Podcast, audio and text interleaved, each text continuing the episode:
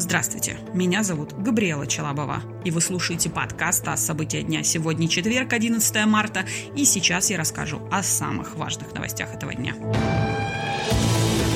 Следственный комитет возбудил дело против Михаила Хачатуряна за сексуальное насилие и избиение троих дочерей. Троих сестер Хачатурян обвиняют в убийстве отца. По данным следствия, мотивом преступления стала личная неприязнь девушек к отцу, поскольку он долгое время причинял им физические и психические страдания. Ранее родные Михаила Хачатуряна дали согласие на возбуждение дела против него, так как хотят добиться его реабилитации.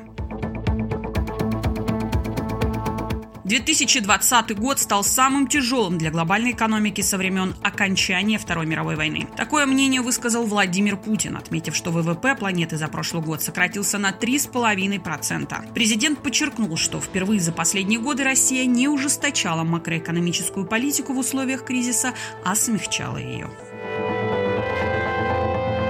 Евросоюз одобрил четвертую вакцину от коронавируса. Речь идет о препарате Дженсон американской компании Johnson Johnson. Ранее эту вакцину одобрили в США, Бахрейне и Канаде.